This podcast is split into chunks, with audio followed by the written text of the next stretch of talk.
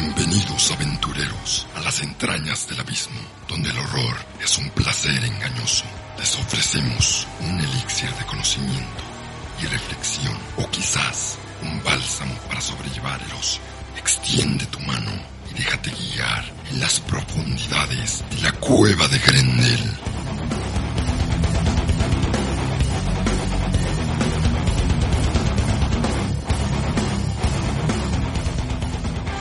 Mucho gusto aventureros, soy Andrés Rodríguez, esto es la cueva de Grendel y otra vez tenemos un episodio especial, un episodio especial que entra en nuestro segmento de esta temporada cuando se trata de los videojuegos. Hemos hablado de diferentes videojuegos, tanto de horror, acción, donde peleas contra monstruos, dioses antiguos, y la idea aquí es dominar a tu adversario, hacerlo pagar, cortarle la cabeza, desmembrarlo, todas las atrocidades que puedan pensar, y es porque ese es el objetivo del juego. Pero hoy vamos a hablar de un juego diferente, me acompaña Eliasiv, nuestro productor técnico. ¡Hey! ¿Qué tal? Este nuestro Freddy aquí, que tuvimos la tarea de jugar, de revivir este videojuego que consiguió tanto fandom en muy poco tiempo en su estreno en el 2015, creado por Toby Fox. Estoy hablando de Undertale, que hasta ahora solo ha sido un juego, tiene un, una secuela en espíritu que es Deltarune. No vamos a hablar de ese, tal vez algunos este, comentarios, pero nos vamos a centrar en Undertale, en este juego donde tu personaje tiene la capacidad, tiene la disposición, pero también la opción de matar o perdonar con misericordia a sus enemigos. Para quienes no conozcan el juego, vamos a empezar con un poco de contexto, digamos el intro del juego, donde el escenario que establece Undertale es donde en un mundo que tiene humanos y monstruos hubo una gran guerra, una, una, una guerra de proporciones realmente genocidas, donde los humanos y los monstruos estuvieron en constante eh, confrontación. Uno diría que los monstruos son los malos o los humanos son los buenos, pero aquí realmente como que eso, esas facetas son más complejas de lo que uno puede pensar, porque los monstruos en este juego tienen su propia vida, tienen a, a dónde regresar cada, después de una batalla. Si matas a uno, una, una viuda espera por su esposo. Así de, así de triste es este juego. Porque en esta guerra los monstruos son desterrados a un mundo inferior, a un mundo subterráneo. Sí, subterráneo. Sí, desde varios túneles y han vivido ahí por años, milenios, no se da a entender mucho de cuánto, se supone que pasó bastante tiempo, pero los monstruos al parecer tienen como que una vida más larga, porque tengo entendido que el rey estuvo en esa guerra. Y, sí, Y, sí, y sale cuando tú llegas al juego, entonces... Exacto, se supone que tienen una, una vida más plena que los humanos, pero en este mundo los humanos tienen una una habilidad, una capacidad de destrucción mayor que la de los monstruos. En un momento vamos a regresar a eso, pero la historia empieza donde un pequeño niño llamado Frisk cae a un pozo y en ese pozo está la puerta al mundo de los monstruos, este, esta entrada al, mundo subterráneo, nada similar a, al infierno ni nada por el estilo, ni siquiera es como que un mundo de, no es un inframundo en ningún sentido mitológico, pero pues tiene sus, sus estéticas de monstruo. Sí, se ve clasicón. Sí, se, se, se, ve bastante clásico, como si estuvieras entrando a un calabozo. Ajá. Un, calabozo de, de, de, un juego de, de, Dungeons and Dragons, podría decir. Sí, definitivamente tiene toda la finta de ser un calabozo. Sí, totalmente. Y nos recibe en primera instancia... La maldita flor. una bonita flor. que se llama Flagui. O sea, si eso no dice nada. sí, no, no pensaron mucho. Bueno, yo creo que es, es parte del juego, ¿no? Pero como, ¿cómo le pongo a una flor que habla? Flowey. Marihuana probablemente. y esta flor te dice que en este mundo te tienes que proteger y empieza el juego donde este tú debes saber si perdonar a los monstruos o atacarlos. Lo primero que te dice Flagui es aquí es matar o morir. Es matar o morir. No, no seas la presa pequeña. Y como saben, siempre nues- nuestro episodio número 5 de cada, de cada segmento, de cada temporada, es un- una entrevista, una, una mesa de diálogo con otra persona, con quien tenga una experiencia que quiera compartir de la temática que se ha elegido para el episodio. Y pues pandemia y no conseguimos a nadie más, así que aquí estoy yo. Buenas. Estamos limitados y nos estamos repitiendo, pero no se den cuenta. o sea, son diferentes voces. Aquí- Ah, claro, claro que sí. Yo, yo no soy Elías. yo soy Patricio. No, ya, en serio. Aquí queremos este, dar nuestras opiniones de una manera más, más digestible, más de dialéctica en cuanto el juego de Undertale, que como dije salió en el 2015 y sigue siendo una constante en redes, tiene su fandom, tiene su shitposting, tiene sus incontables eh, fan comics, que hay uno muy bueno, que luego voy a hablar de este, pero sí da de mucho de qué hablar. Y Sí, creo que es muy... Ha sido muy referenciado en la cultura popular. Sí, bastante, bastante. Este, realmente, tal vez no se sienta como un. Un. Como. ¿Cómo se dice? Un rompeaguas, pero sí fue una renovación total en cuanto narrativa de juego, en cuanto volver a darle este observar cosas que en otros juegos totalmente se omiten y esta es la primera pregunta que quiero poner sobre la mesa. ¿Por qué crees que el juego de Undertale trasciende? ¿Por qué crees que se hizo este fandom tan tan fuerte y relevante?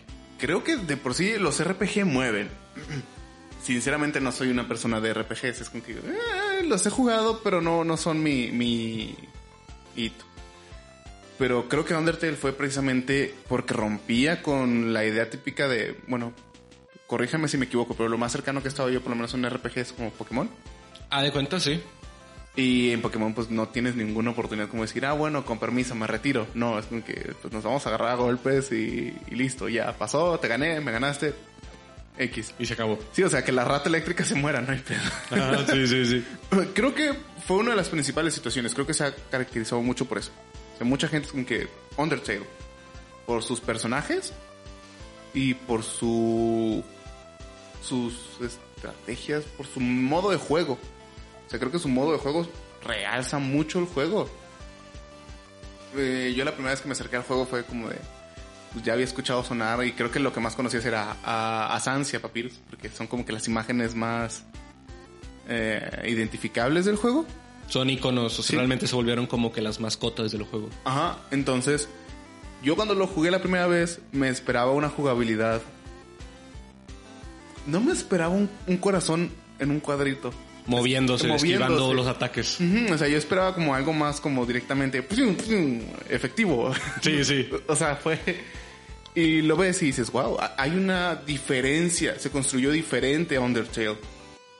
No solo en los modos de ataque, no solo en eso, sino en los detalles que le ponen al juego. Hay veces que te das cuenta, porque la mayoría de veces te escapa, pero tiene pequeñas piezas regadas por todos lados el juego que, que te atrapa.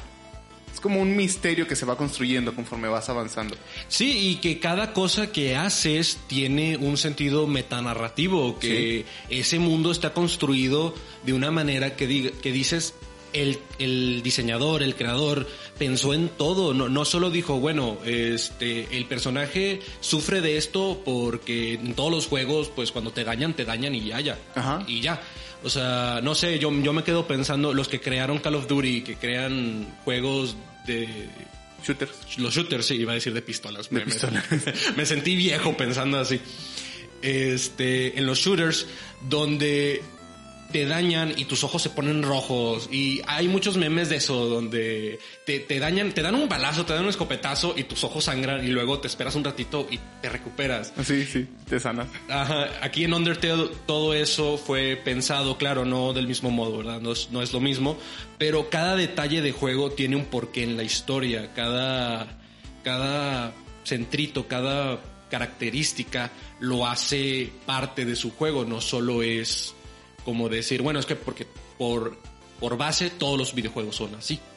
Yo creo que podríamos decir cada pixel, porque incluso su arte es, Ah, sí. es pixel art. o sea, es- He intentado hacer pixel art para la escuela.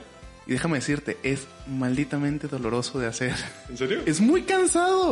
O sea, imagínate El que yo he hecho es como que tomas una imagen, o sea, el profesor nos decía, tomen una imagen real, por ejemplo, no sé, un pastel, un carro, lo que sea, un animal, van a hacer la retícula, o sea, haces la maldita retícula y luego lo llenas y vas seleccionando los colores, las sombras y tienes que darle un maldito sentido y se tiene que ver bien.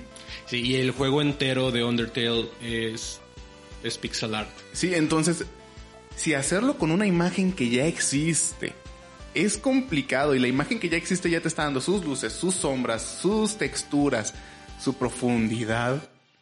Ahora imagínate algo desde cero. O sea, directamente tú decir, ok, aquí va a haber sombras, aquí va a haber luces. ¿Qué tonos? Ah, pues, chale, ¿qué tonos?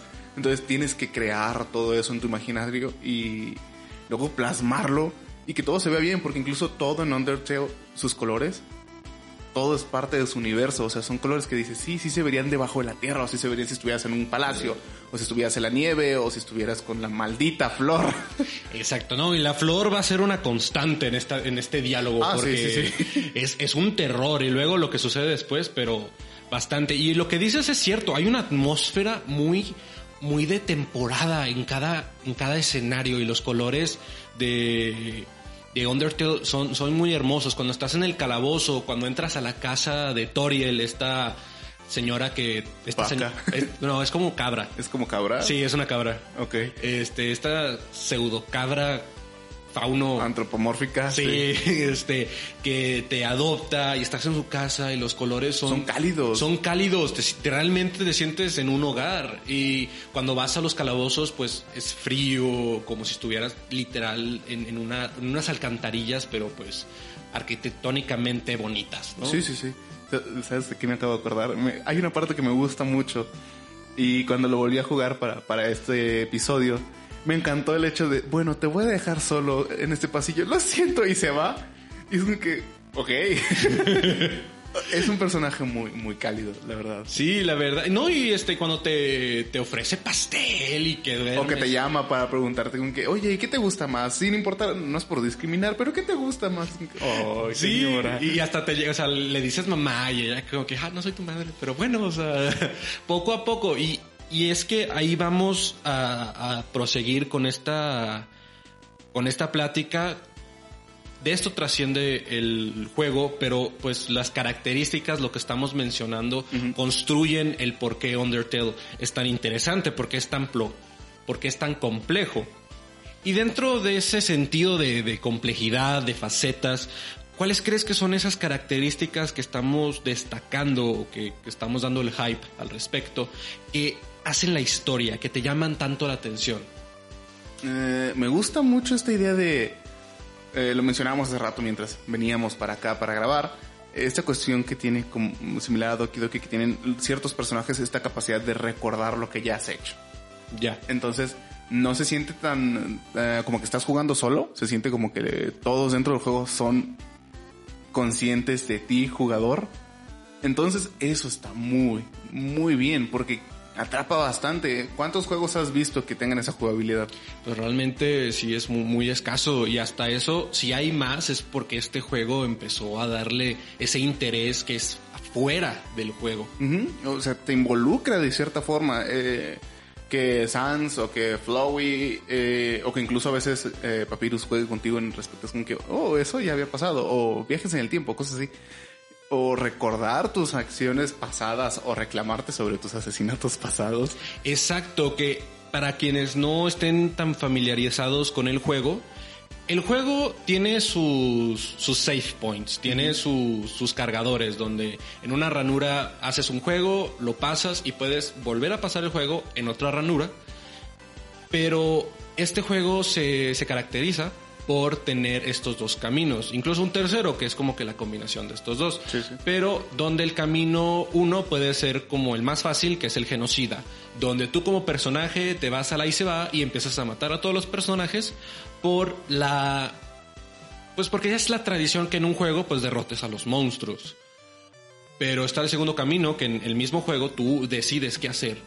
Es el, el camino de la misericordia donde a todos tus enemigos encuentras la forma dentro de los combates de perdonarlos, de hacerte su amigo para que ya no te ataquen, porque tú eres la amenaza, tú eres el monstruo que está adentrándose en su sociedad que ha vivido por mucho tiempo en, en, paz. Claro, hay un misterio que tiene que ver contigo siendo humano ahí, que luego vamos a hablar de esto un poco, pero vamos de poco a poco, pero en esto de de qué elegir qué camino, si pasas primero el, el camino del genocida, el personaje de Flowey, que es esta flor con rostro.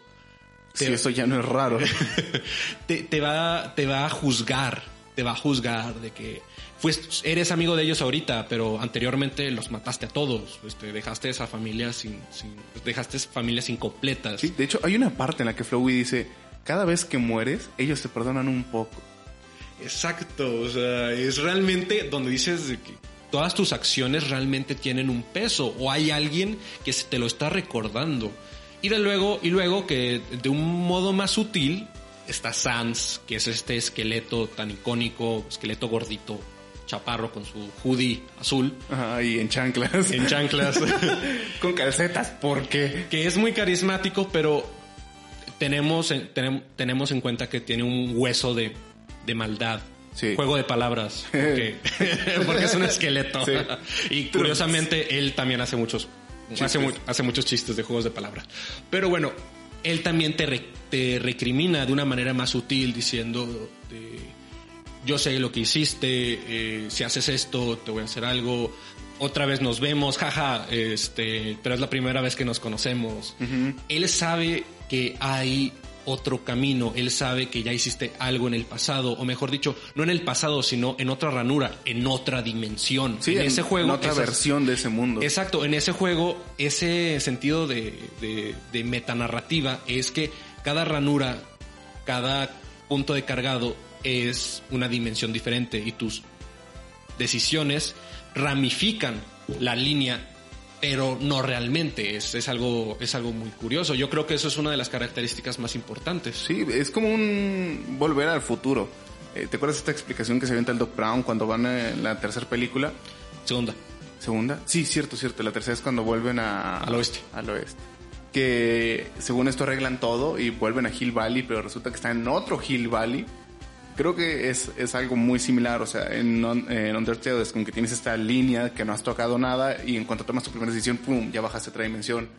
Eh, tomas otra y subes a, otra dimensión. Estás, es un viaje constante entre dimensiones y estos personajes son conscientes de eso. Exacto, y, y hay todo un mar de posibilidades en cuanto a qué hacer. Y yo creo que otra de las características más importantes es que este juego te da la opción de ser misericordioso, de que tú como humano en este mundo eres superior a esos monstruos en cuanto a capacidad de destrucción, porque te lo hace notar donde ese, esa voluntad, esa perseverancia se comunica, se manifiesta como capacidad de matar, de que los humanos tienen una capacidad de matar antinatural, más allá de, de, de, lo normal, que es algo muy, muy, cotidiano en cuanto a discusiones de que los humanos son los únicos seres que matan por deporte, cosas por el estilo, y que los animales pues se limitan a solo el alimento. Incluso eh, todos los videos que uno puede ver de guardianes de zoológico o que trabajan con animales que, en general son peligrosos como leones, tigres, pero que están jugando con ellos, más allá de la crianza que puede haber desde, desde pequeños, esos animales los mantienen alimentados mucho para que no tengan la necesidad de cazar. Que si te les acercas, no, no tienen la necesidad de atacarte porque pues, no tienen hambre, apenas de que los ataques tú. Y aquí es lo mismo. Estos monstruos tal vez se sienten intimidados porque eres un humano, pero no te van a atacar a disposición apenas que ya les hayas hecho algo. Y en Undertale es eso, los humanos tienen esa capacidad mayor a la destrucción. Sí, ya les hicieron algo. Digo, al final del día los condenaron a un inframundo. A un inframundo, a nunca ver el sol, que creo que es como que el sueño de todos los personajes que están en el inframundo. Bueno, en ese mundo subterráneo. Sí, sí, sí.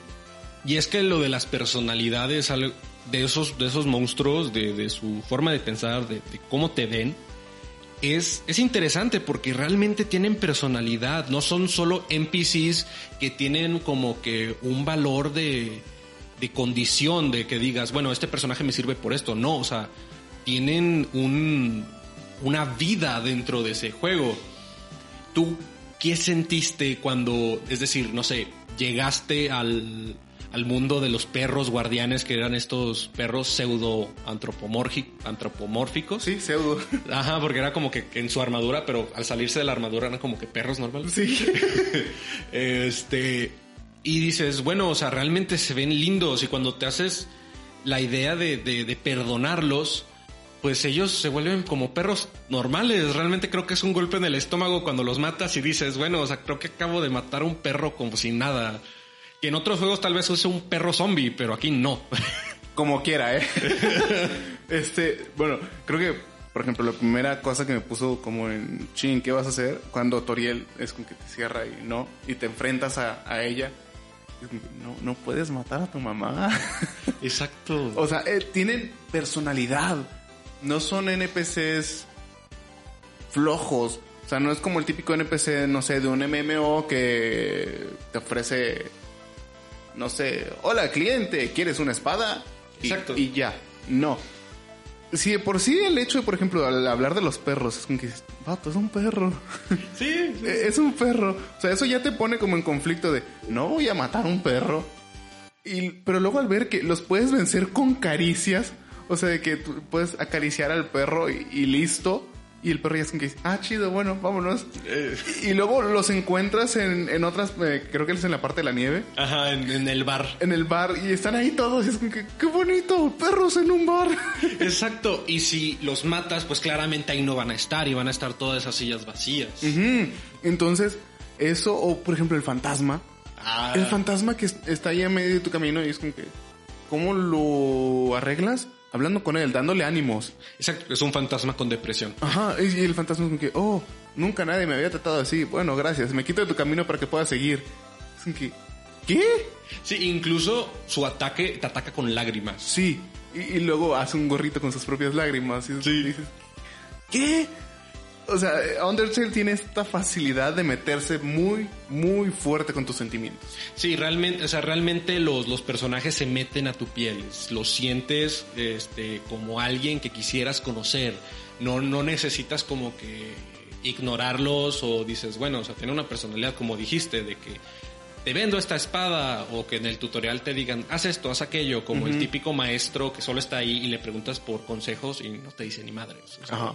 te, te- te repite la misma oración mil veces. Acá, claro, o sea, hay, hay un límite, pero dentro de lo que te dicen sí se siente muy natural. Los diálogos tienen ese peso de, de- de- ser gente, de, de ser eh, alguien que realmente pueda existir. Creo que el ejemplo cumbre de, de esta personalidad que, que es más allá de Toriel, porque claro, o sea, llegas con Toriel y te dice, no puedes, o sea, no puedes dañarme, no quiero dañarte, tú eres como un hijo, me recuerdas a, a mis pequeños, que este, ya entras a- al lore donde este personaje de Toriel se supone que es la reina que abandona al rey, a Asgore, Asgore. Sí, y lo abandona porque Asgore empieza a cultivar los corazones de los niños que llegan a ese mundo. Ahora, ahí es donde vemos como que la complejidad de este, de este mundo. No solo se trata de tú como ser humano siendo la bestia que, que a- se adentra a esta sociedad, sino que ellos también tienen su rencor y con el corazón, con la voluntad que mágica que hay en los corazones de los, de los humanos, quieren salir a la superficie.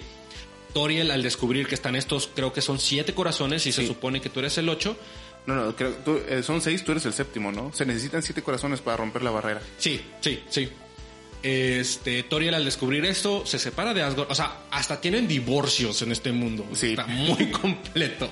O sea, y que se vaya a vivir a la parte entrante del mundo como para evitar que, que el- la guardia o el propio rey o los otros monstruos maten a los humanos que lleguen. eh, es, Exacto, que los atrapen porque los humanos son enemigos públicos, son realmente un- una amenaza. Pero tú puedes hacer algo al respecto, tú puedes cambiarlo o palabra, charlando, o sea, realmente hay- puede haber un debate. Casi todas las batallas, y es el modo difícil, esa base de, de debate. Si lo quieres pasar fácil, los matas y ya. Ujú. Pero dentro de esta de esta idea de Toriel donde ella te, te detiene para que no pases, que te quiere proteger y tú la puedes convencer o atacar, Pero creo que algo más arriba de eso, que a, a mi parecer me, me, me, dolía más hacerlo, incluso cuando lo pasé en los dos caminos. Yo no he tocado el segundo camino, solo me he ido por el de, el de charlar, el de la misericordia, porque el otro no lo intenté y no puedo. sí, exactamente. Te, realmente te sientes mal cuando los vas matando. Pero creo que, o sea, la, la cumbre de esto es Papyrus. Sí, no, cállate. Donde Papyrus es este esqueleto que es innecesariamente y desmesuradamente simpático. Sí, o sea, e, el vato es como esta persona que se esfuerza demasiado por caerte bien. Exacto. Y todo el rato está ahí como que, oh, sí, amigo, o sea, hasta te dice cómo resolver su laberinto. Ajá, porque dice, ah, de seguro eh, no eres tan inteligente como yo. Y claro, o sea, era la cosa más sencilla del mundo, pero te lo resuelve porque dice, bueno, es que eres un niño. déjame te ayudo, pero te voy a atrapar. y tú, oh, sí, claro que sí. y te ofrece espagueti frío, o sea realmente este te hace te hace sentir algo. Empatizas mucho con Papyrus. Papyrus, donde él se quiere sentir como el gran líder de, la Guardia Real. Él quiere ser parte de la Guardia Real. Nunca ha llegado a hacerlo porque Ondine, la general, este no se lo permite. Se supone, hay, hay varias como que teorías o visiones de por qué no se lo permite. Uno dicen porque es que Papyrus es demasiado buena gente. Otros dicen que este, no es tan poderoso como realmente él cree que es. Y por eso Undyne pues tiene varias sparrings con él para, para entrenarlo. Pero pues Papyrus es bastante simpático, es el personaje que trata, que, quiere ser tu amigo y realmente es tu amigo. Sí, o sea, le emociona que estés ahí, incluso. y sí. Un humano. Un humano, ¿qué está pasando aquí? Y claro, que tiene una, una personalidad muy viva y está la contraparte que Sans, que también es muy simpático, pero sabemos que él es más oscuro, más este, tenebroso en cuanto a sus acciones. Sí, Sans se mide mucho. O sea, él no da un paso, se podría decir, él no da paso sin guarache. O sea, él ya sabe qué va a hacer después de y Papyrus es como que va sobre la marcha. Exacto, es como que vamos a hacer esto, vamos a hacer aquello. Y Sans es de que, claro, hermano, pero tienes que ver aquello. Y luego dice, ah, sí, cierto. Y qué curioso que dices lo de sin guarache cuando sin guarache. ¡Eh! Toda una referencia a la chancla, sí. sí. Eh, pero esto es lo que pasa. Cuando derrotas a Papyrus en modo misericordioso, él te recibe como un amigo. Lo convences, pero en su propia lógica de que él te permite ser su amigo. Ah, claro. Cuando es como que no. O sea, este ser todo superior te ha dejado ser su amigo. Exacto, yo te voy a proteger. ajá, ajá. Pero si lo matas, okay.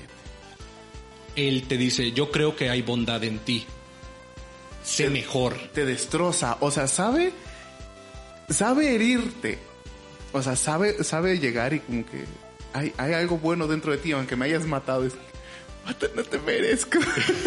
Tienes la opción, tómala. E incluso no es un jefe difícil. ¿no? Este. Y él siempre dice, te voy a atacar con mi, mi ataque especial. Nunca lo hace. Porque pues realmente no sabemos cuáles son sus intenciones más allá de, de querer detenerte, pero incluso ahí es más como un es como un juego. Para él es, no es un combate, es un sparring, es un entrenamiento. Sí, se está divirtiendo. Exacto.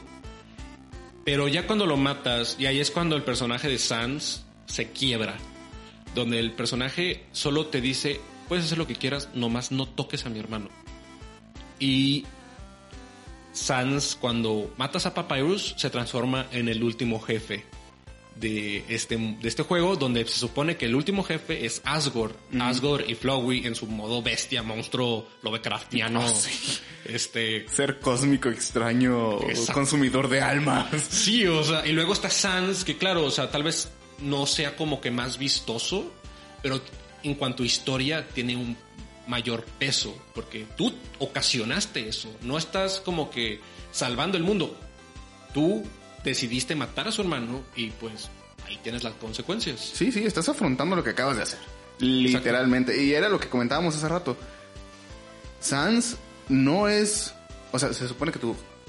Eh, tu último boss, tu último jefe, es el rey. Sí. Pero el rey no impacta tanto como Sans. Sans tiene una, un peso mucho mayor, una fuerza. Se siente más poderoso que el rey. Bueno, desde mi perspectiva, sinceramente. Sí, porque hasta eso a Sans ya no lo puedes convencer. Ya no, no, no hay misericordia. Incluso creo que él borra este, la opción de Mercy en, en, tu, en tu tablero de juego. Él dice, no, aquí, o sea, aquí se acabó, aquí no vamos, aquí, o sea, es matar o matar. Sí, o sea, tocaste lo que no debías de haber hecho. Ya no hay vuelta atrás. Y si regresas, te lo recuerda. Te lo recuerda constantemente. Y aquí es, creo que, el, el detalle máximo con Sans. Cuando peleas contra él, este, lo derrotas. Bueno, mejor dicho esto. Cuando peleas contra él y él te mata, él te dice, ya no regreses. Sí. Aquí se acabó. Técnicamente te está diciendo, no le piques restart. O sea, no pelees contra mí. Si eres mi amigo, No vas a volver a buscarme. Ajá, si, si, me, o sea, si realmente comprendes el por qué lo estoy haciendo, no me vas a intentar de derrotar. No le piques restart. No te lo dice como que no le piques restart, pero te dice no regreses a este mundo. Peleas contra él y claro, este, ya cuando lo, lo derrotas o lo dejas muy cansado, te, te da la opción, este, matarlo o perdonarlo. Si lo perdonas, él te mata. Sí. Otra vez, porque él no te va, él no, él ya te dijo, te voy a matar si mataste a mi hermano. Pero te lo vuelve a decir, no regreses, no le piques restart. Si somos amigos, no le piques restart y él te mata. Luego, ya si lo derrotas, derrotas, derrotas, él te dice, tal vez nunca fuimos amigos. Entonces es como que ya cállate los hocico. Deja de jugar conmigo. sí, es como que es, es, es, te toca los nervios. Toca fibras muy sensibles. Es que es, es eso lo que te digo. El juego está hecho muy humano. No lo sientes un juego. Es más como una narración. Es como una historia. Y a lo que tengo entendido, el creador eh, Fox, Toby Fox, sí. él eso quería. Como crear una, una película, una historia, algo que te atrapara, que dijeras. Es que no solo estoy picando botones por picar. No solo estoy llegando al final, en, elimina a todos, listo, ya, buenas noches. No. O sea, se interesaron en crear personajes extremadamente humanos, válgame la redu- redundancia, digo, no son humanos, pero tienen características humanas. Tienen características humanas que no todos los juegos eh, logran crear. Incluso estábamos hablando de, de Sword Art Online antes de empezar este Ah, video. No lo vean. y si ya lo vieron, shame on you. Sí. Es- También sobre nosotros, no se preocupen. donde, bueno, los personajes son humanos, todos son humanos, pero se sienten como NPCs, donde todos los personajes del anime se sienten como NPCs, donde Kirito los usa, los manipula, o que solo están ahí de adorno, Sí. sin importar que Kirito solo sea el protagonista de este anime de, de videojuegos. Es que no, es que sí, es World Art Online, todos los personajes se sienten como un NPC, es como, no va a pasar nada si los matas. Sabes que sí. ¿Sabes que sí? Pero, o sea, se mueren tantos. Sí, Y, y los manejan de una forma, o sea, tienen personalidades tan planas, eh, historias tan meh. O sea, creo que lo más interesante es el episodio de- del asesinato, porque dices, era una pareja. O sea, o no recuerdo bien si ya me estoy confundiendo el episodio. Sí, pero sí es una pareja, Sí, es una pareja, o sea, es como que dices, ok, ¿por qué? ¿Por qué le mató? Y hay toda una historia y dices, ok, eso es lo más profundo que ha llegado a Sword Art Online. El resto es bien por encimita, se justifica bien poco la historia, todo, o sea, hasta Asuna. Hay una parte que no entiendo, o sea, sé que nos estamos desviando un poquito, pero ¿por qué demonios Asuna, que es una guerrera tan acá, fregona, la termina atrapando al vato y nunca hace nada? Exacto, está. Y se supone que está toda esta justificación del diseño del juego y todo por estilo. Pero, ah, cómo flojera todo lo de las hadas. Eh, y bueno, o sea, y, es que quería tocar el tema de Sword Art Online por lo siguiente. En Sword Art Online, sabes que los personajes cuando mueren, hay una persona que muere. Hay alguien que este, está conectado al juego y, y se acaba y se acaba su vida. O sea, le derrite la cabeza porque supone que es como un microondas. Sí, sí, sí, le derrita el cerebro esa cosa. Sí. ¿Cómo construyeron eso? ¿Bajo qué permisos? O sea, nadie cuando lo estaba construyendo se dio cuenta, neta. Nadie. Pero bueno. Están de que, oye, cuando pongo palomitas dentro del casco, o sea, cuando pongo semillas de maíz, salen palomitas. o sea, Sí, es normal. yo, yo creo que esto no afecta a las cabezas de la gente. no, ni de pedo. Pero en las últimas temporadas de Sword Online, las vi. Él sí, yo no. Eh, entran a un mundo donde es un mundo de, de, videojuegos tal cual. O sea, te dan a entender que no hay alguien, no hay un humano conectado a, a, los personajes, a los perfiles, a los avatares que salen. Y como quiera, se sienten tan planos y ahí sí te quedas pensando, o sea, toda la intensidad de que es que en este mundo los corazones y el alma, y se echan unos discursos súper inútiles, unos monólogos que a mí me dan una pena ajena horrible y son NPCs, todos son NPCs. Es como que yo me quedo pensando, o sea, bájenle tres rayitas, es un juego. Luego me pongo en Undertale y cada vez que me equivoco y termino matando a alguien, es como que, ah, ¿qué hice?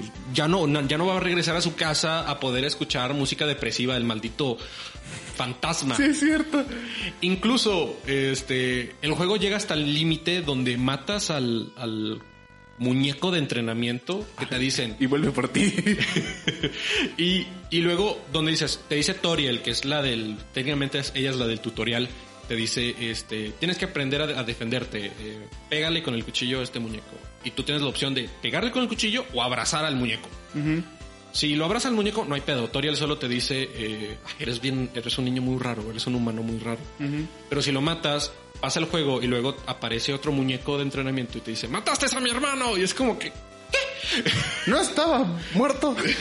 Era un objeto sin vida. Somos fantasmas que nos metemos en los objetos. Es como que cállate los cinco. y es que es ahí donde dices, está tiene más emociones eso que Sword Art Online. Sí, tiene, tiene más emociones, tiene más personajes y aquí sí se supone que son solo bits, que son solo un pixel art. Sí, o sea, literalmente o sea, el juego nunca te dice como que esto es real o, o, no sé, esto está conectado a una persona y si lo matas a alguien en Australia se va a morir porque desconectaron no. su respirador. No. Pero están tan bien creados los personajes y te envuelven tanto en esta cuestión de los humanos han sido tan malos con los monstruos.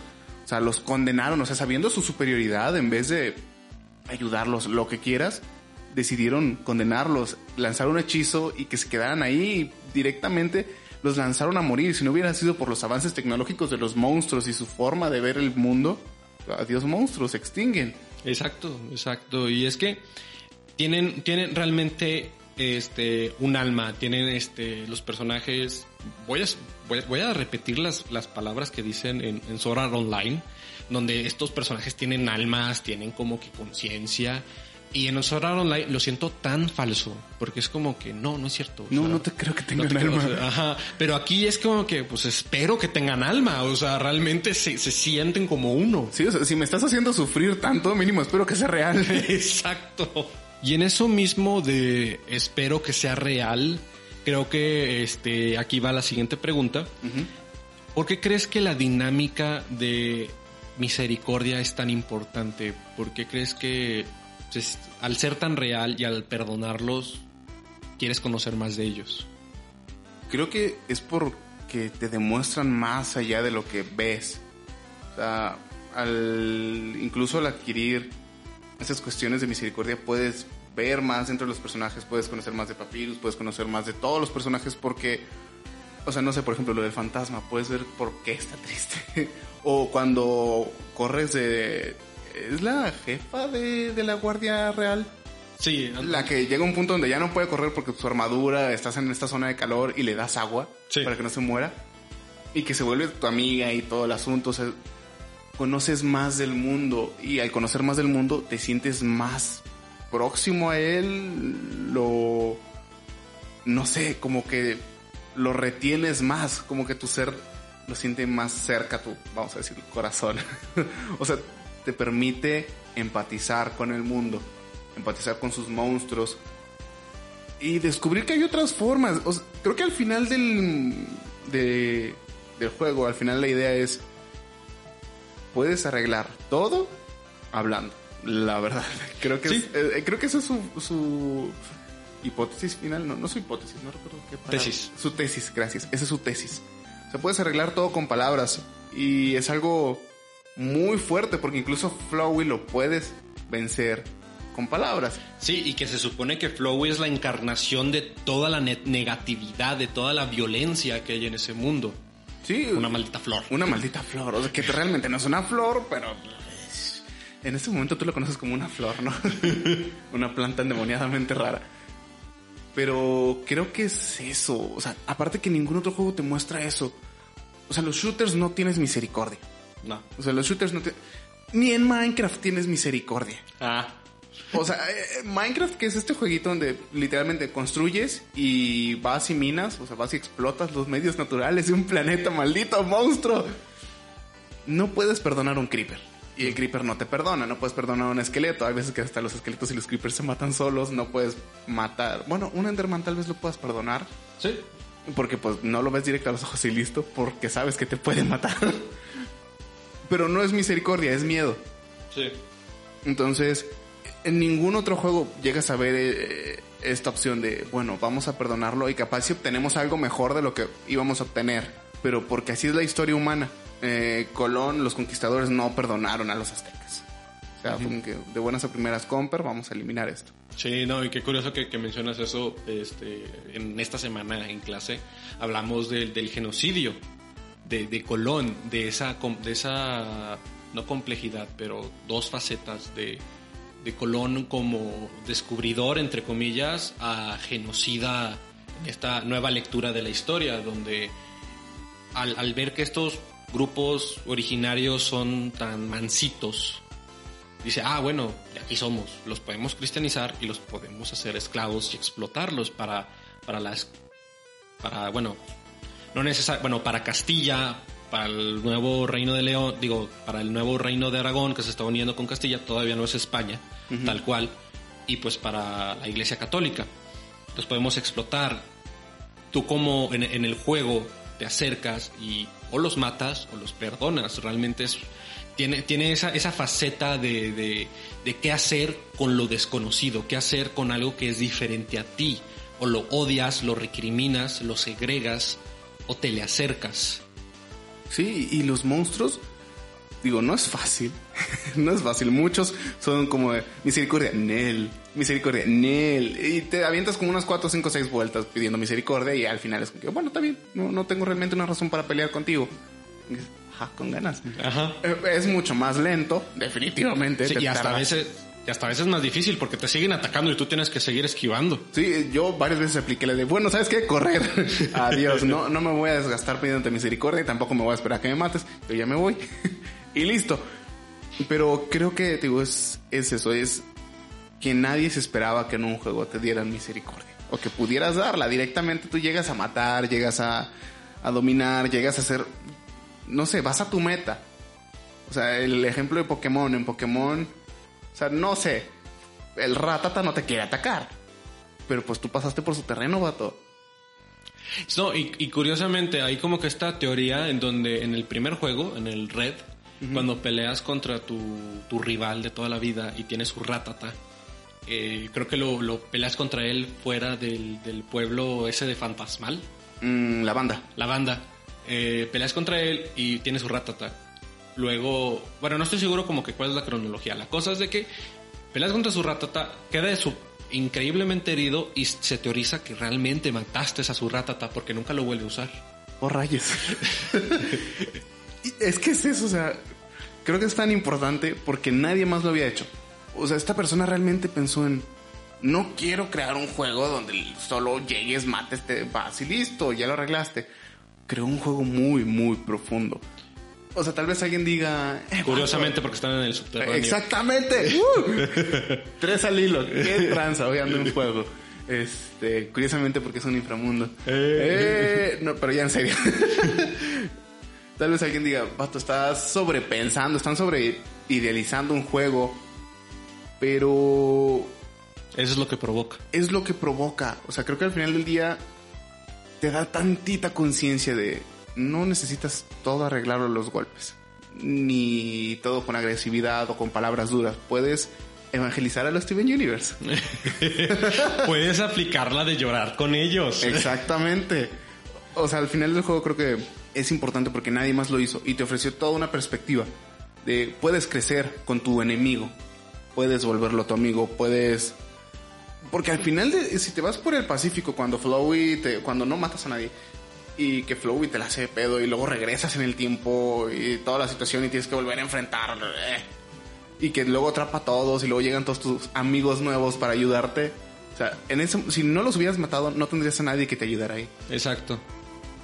Y el juego te lo deja bien en claro. Es como que si no hubieras hecho esto, al final no hubieras tenido nadie para que te tirara paro. Estarías frito. Exacto. Ante la vil planta. Y contra una vil planta, que otra vez, pues un ser Lovecraftiano con... Definitivamente. No, sí, está, está terrorífico.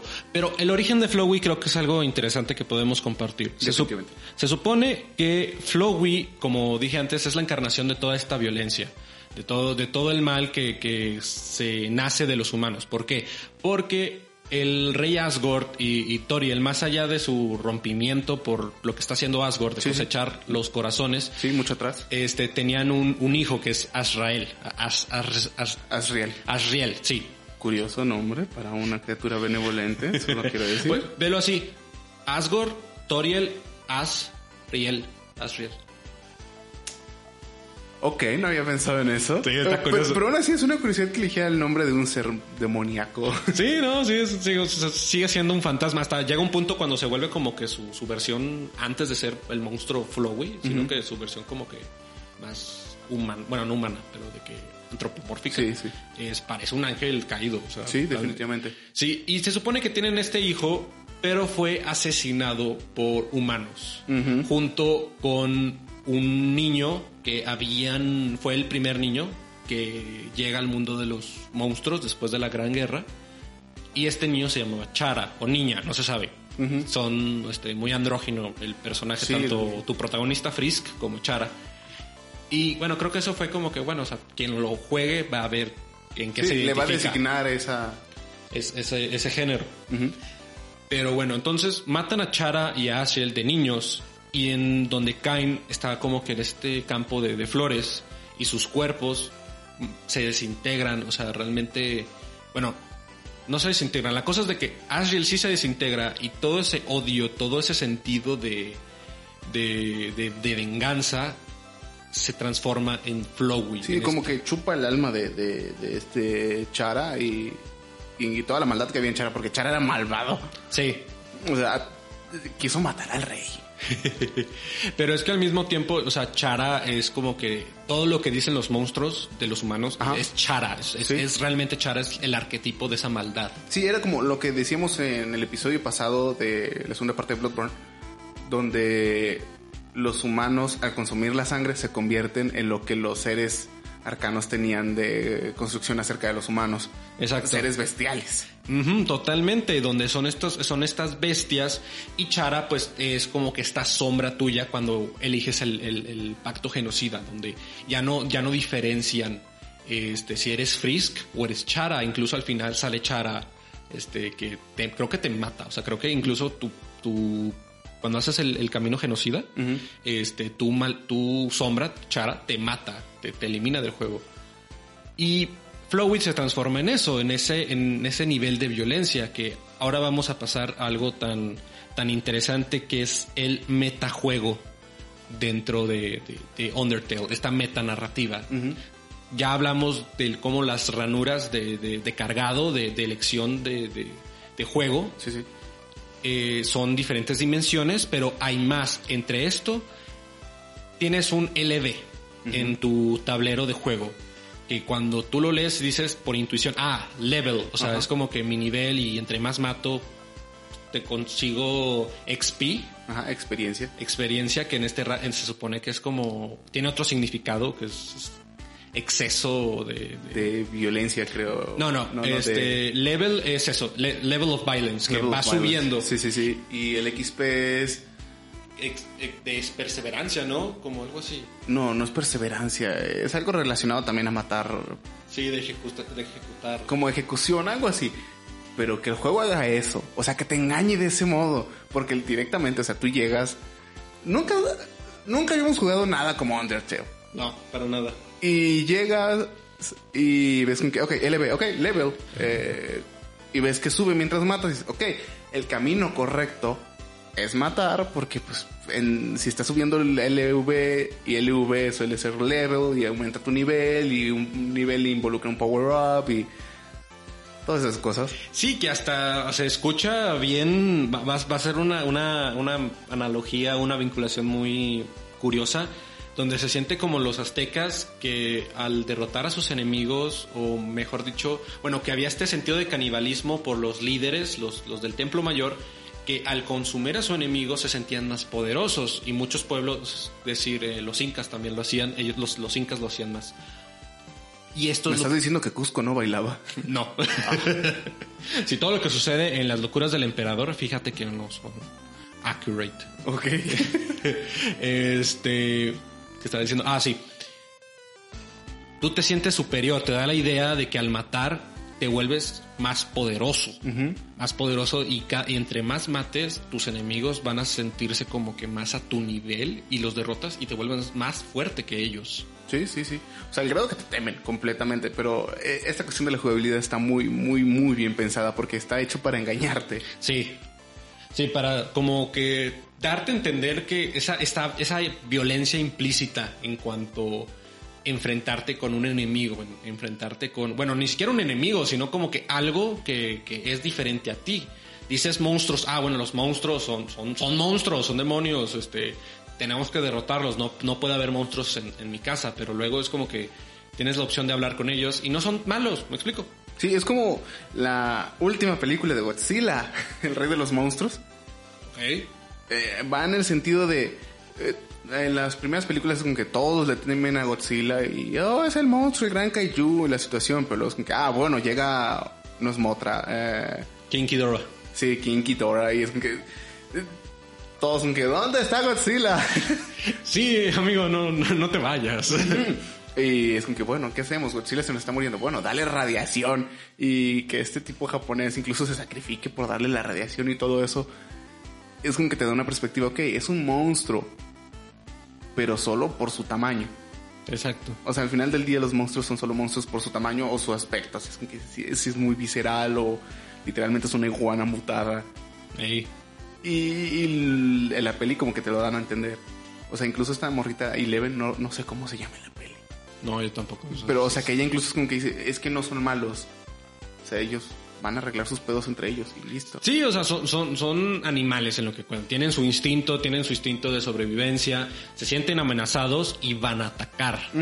Y aquí es lo mismo en Undertale, donde pues te encuentras esa sociedad que hasta, entre más hablamos de esto, me siento mal cada vez que decimos monstruos porque no lo son. Es que no, o sea, son criaturas. Son criaturas, pero ellos mismos se hacen llamar monstruos, pero pues, ya no se entiende eso. Es que tal vez es por el simple hecho de que se, los han llamado así toda la vida. Es como cuando alguien te pregunta, ¿cómo te llamas? ya, ¿Cómo te llamas? Andrés.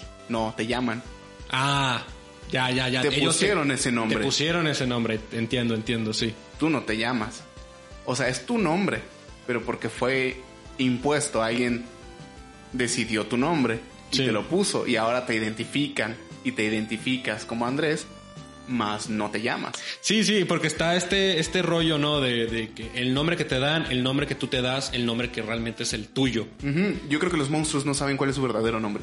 Sí, tiene, tiene sentido, o sea, por la, toda la imposición que se les da a estos, pues, de los humanos a los monstruos, que, que llega al punto donde pues viven abajo de y se sienten atemorizados porque un simple niño, Puede cargarse toda la sociedad. exacto, es, es temible todo, todo ese rollo. Y creo que para ir cerrando, quiero ap- aportar esto porque esto es algo muy interesante. Dentro del, del mundo de las dimensiones de, de Undertale, se nos dice, "Tel- tenle miedo Al hombre que habla con las manos. al hombre que habla con las manos. Este, primero voy a hablar sobre este, lo normal y ahorita dices tu, tu, Me parece bien. tu interpretación, donde te hace sentido porque hay un personaje que se llama Gaster.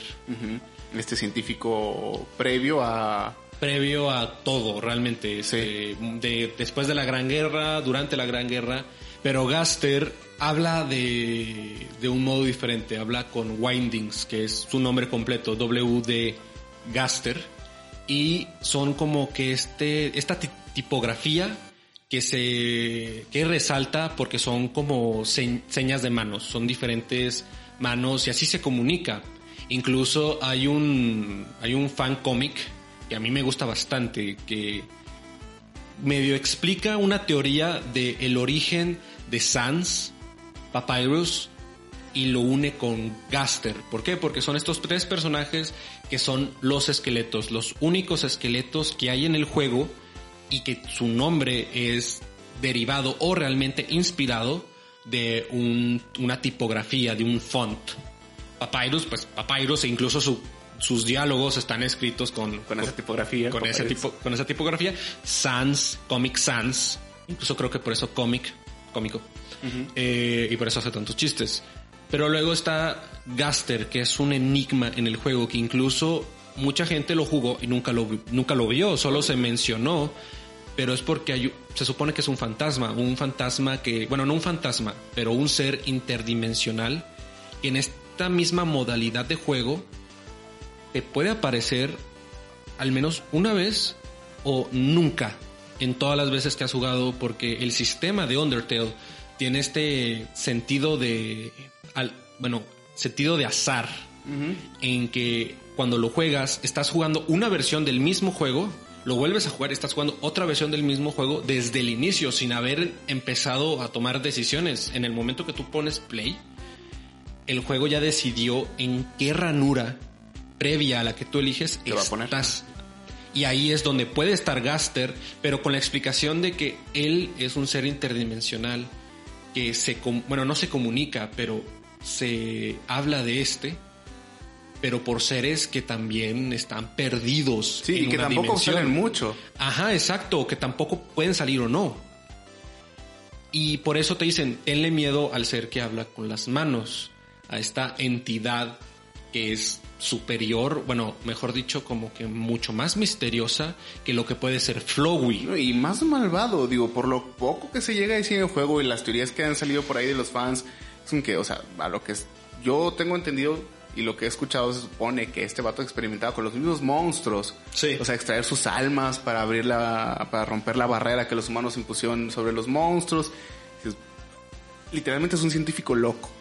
Exacto, y también que empezó a hacer un tipo de, de necromancia. Sí. Que con los monstruos, los monstruos que este, modificó o alteró y los transformó en, en real- en verdaderas bestias, son personajes que se supone que están muertos o incluso que tienen una, una vinculación con otro personaje que dice, ah, sí, mi hermana era muy querida mía, pero desapareció y nunca lo volví a ver. Y luego encuentras que hay un ser que es como una sirena y dices, ah, no manches, es la hermana de este personaje que nos mencionó sobre su hermana perdida. Esa es la hermana.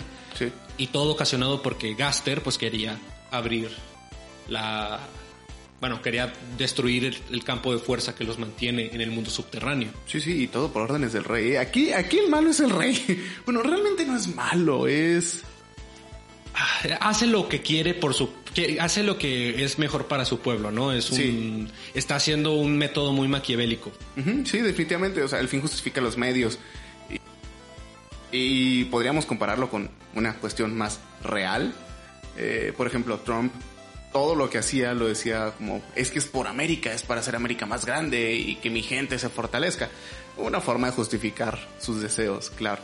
Sí, sus, sus caprichos y, y pasa lo mismo con, con Asgore, el rey, donde todo lo hace por despecho a la muerte de su hijo y realmente pues es más como que es, es, es ¿cómo se dice? Una excusa. Sí, es su excusa para hacer lo que quiera. Exacto, está, estaba buscando, bueno, no, no lo estaba buscando, sino que todo su odio lo, lo, lo dirigió para destruir a los humanos, pero no para salvar a los monstruos, no para liberarlos. Realmente él solo se quería vengar. Y el, cosechar los corazones de estos niños, de estos aventureros.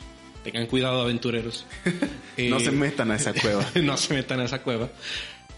Pues lo buscó, eso, eso fue su objetivo, el, el querer abrir el, el campo de fuerza. Pero pues Gaster era como que este, este científico loco, esta, esta mano derecha, este, este ser que se comunica con las manos y le, que le tienes que temer. Pero tú, antes de grabar esto, me diste una interpretación muy interesante. Sí, es que está muy curioso. Eh, como te comentaba hace rato, ah, no, Gaster no es el único personaje que habla con manos dentro del juego. Y tal vez podríamos decir, bueno, ¿quién más? O sea, no hay ningún personaje sordomudo ni nada por el estilo. Eh, la otra parte que se comunica con las manos en- para con el juego o para con los monstruos y los humanos somos nosotros, el jugador. Usamos nuestras manos para mover el mouse, para mover el teclado. Y es una reflexión interesante, por lo menos si lo ves desde ese punto ya como que, no sé, muy filosófico, muy nihilista tal vez.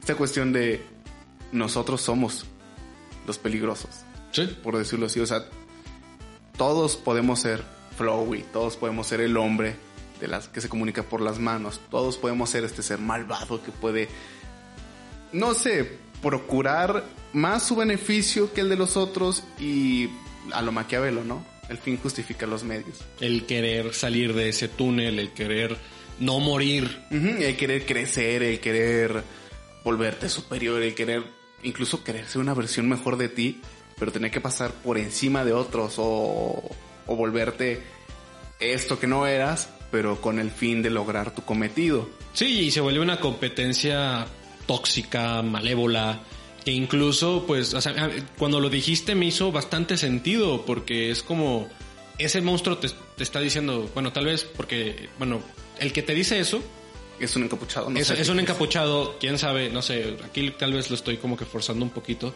pero él no te ve, él solo te dice, tenle cuidado a tal personaje. Y tú dices, ah, bueno, un monstruo, pero pues te está hablando de ti, está hablando de que ten cuidado, o sea, ten cuidado con, con lo que haces, ten cuidado de ti mismo, o tal vez ni siquiera te reconoció y dice, oye, por cierto, hay alguien matando a los monstruos, o, o puede ir matando a los monstruos. Sí, porque ni siquiera se digna verte, o sea, es como que tú literalmente llegas, bueno, ya, eh, te subes a su barquito y te da esta como advertencia.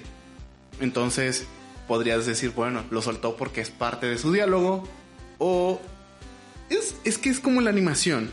Vean una... eh, ¿Recuerdan? No, no sé si sepan, si han visto Star Wars. Se decía mucho que Jar Jar Binks era un Lord Sith Sí.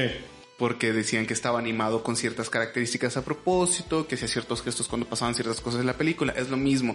En un juego nada está hecho por accidente, todo está hecho a posta. Hay una razón de que algo esté ahí, Exacto. porque pues lo creas para eso. Entonces, tal vez era pensarlo mucho, pero creo que es una buena advertencia incluso para la humanidad. Ten cuidado con el hombre que habla con las manos. Sí. O sea, ten cuidado de no convertirte en ese monstruo que mate a otros, que destruya a otros por querer superar tus límites. Sí, que, se, que no seas el que se comunica con violencia. Porque digo, o sea, el de misericordia es solo picarle al botón. Ajá. Y los, los monstruos tienen su diálogo y te van comprendiendo. Incluso tú les vas diciendo tu- tus diálogos, ¿no? Para cada quien es un respectivo diálogo para convencerlos, para, para calmarlos y que sean tus amigos. Pero si te comunicas de una manera más directa, más kinestética, de picarle el botón de acción y matarlos, pues sí te estás comunicando con las manos, te estás comunicando con tus puños, por así decirlo. Ajá. Sí. Undertale es realmente un, un caso, es un juego del que podemos hablar horas. Sí, es que es una joyita, la verdad. Tiene, tiene mucho. No, no, no me quiero imaginar las notas de creación del juego. Oh, sí. O sea, pensar en todas las líneas, las posibilidades, los cálculos, eh, los diálogos, las intenciones de cada criatura. O sea, incluso el hecho de ya crear como, o sea, el personaje de Chara y su violencia, su agresividad, que realmente nunca se va, que siempre está presente dentro del juego, eh, todo. O sea, tal vez, por ejemplo, creo que las criaturas menos originales dentro del juego podrían ser eh, toda la familia de, de, bueno, de esta, del rey y... Ah, se me fue el nombre de la mujer cabra. Toriel. Toriel. Tal vez son los más sencillos y los menos originales porque pues son criaturas con cuernos en un mundo subterráneo. Exacto. Y literalmente su hijo se convierte como que en un super mega Baphomet. Sí. pero todo, todo en Undertale es, es pura imaginación, pero de la gruesa. O sea, es que no manches. Sí, realmente fue todo, todo un proceso para Toby Fox. Incluso, pues, no, no ha hecho más juegos de eso. Yo creo que porque sus estándares, o sea, los estándares de, crear un juego, tanto por el hype, son bastante altos. Incluso Delta Run, eh, sí, digamos que, que llegó a tales estándares porque pues era como un, un, un anagrama del mismo nombre de Undertale. Si tú acomodas las letras de Undertale sale Deltarune, que es como que este mundo totalmente alternativo donde los mismos personajes de Undertale aparecen pero no son ellos y no tienen ninguna correlación. El personaje de Ondine, Ondine este, es policía, pero ella no conoce a Alfie, que es como que su interés amoroso, que es este dinosaurio. Sí. Este. Sí, un pescado y un dinosaurio. Eh, sí, funciona. Pero a lo que voy con esto es de que tú le preguntas, ¿y dónde está Alfie? En Deltarune. Y Ondine te dice, ¿quién es Alfie? Yo no conozco a nadie que se llame Alfie. Vas con Alfie y le preguntas, ¿quién es, este, cómo, cómo está Ondine? Y, ¿quién es Ondine? Y yo creo que el, al crear Deltarune es este mismo mundo de que, bueno, o sea, no solo va a ser Undertale y continuar con la saga. No, yo quiero crear nuevos juegos, incluso a mi método, y por eso creo que Toby Fox, cuando empezó a hacer esto, esta configuración, este diseño, ya tenía unos estándares muy altos, que él solito, que al hacer un juego perfecto, él se puso todo, todo, todo el pesar en su espalda para decir, tengo que hacer incluso algo mejor, pero al, al mismo tiempo les voy a dar algo para que entiendan de que Undertale ya pasó y vamos a traspasar a eso, vamos a crear otras historias, vamos a crear otros modos de juego. Y algo que me faltó adherir a lo de ten cuidado con el hombre que, habla con las manos, que tiene, es muy interesante tu interpretación por lo siguiente. Hablamos de que a veces en esa decisión de, del propio juego, en ponerte en una dimensión diferente, en un estilo de ruta diferente, en, hay, en algunas rutas, Gaster no va a aparecer y tú nunca vas a entender quién es el hombre que habla con las manos. Pero el diálogo es persistente, el diálogo como quiera aparece. Entonces, tal vez tú dices, ah, bueno, será un monstruo, pero tú nunca puedes llegar a ver ese monstruo. Estoy 100% seguro que muchos jugadores a primera instancia pasaron el juego y nunca tuvieron la menor idea de quién era Gaster. Ah, no, y les pareció tal vez un texto muy random. ah, ok. Exacto, pero como quiere está el diálogo. Y más allá de que digas, bueno, es que tal vez el, barquero sabe más cosas, por el estilo. Tal vez sí, pero tú no. Y nunca vas a decir, bueno, o sea, este, tal vez se, refiere al, al, espectro, pero si nunca viste ese espectro, nunca vas a tener idea de qué está hablando. Ajá, si nunca has escuchado de él, no vas a saber qué está pasando. Entonces es una interpretación nula, no existe. Exacto, y va el diálogo más directo a ti, a lo que estás diciendo. Ten cuidado contigo. Sí, sí, sí. O sea, literalmente ahí ya no puedes escapar. Eso es un tiro directo hacia ti. Exacto.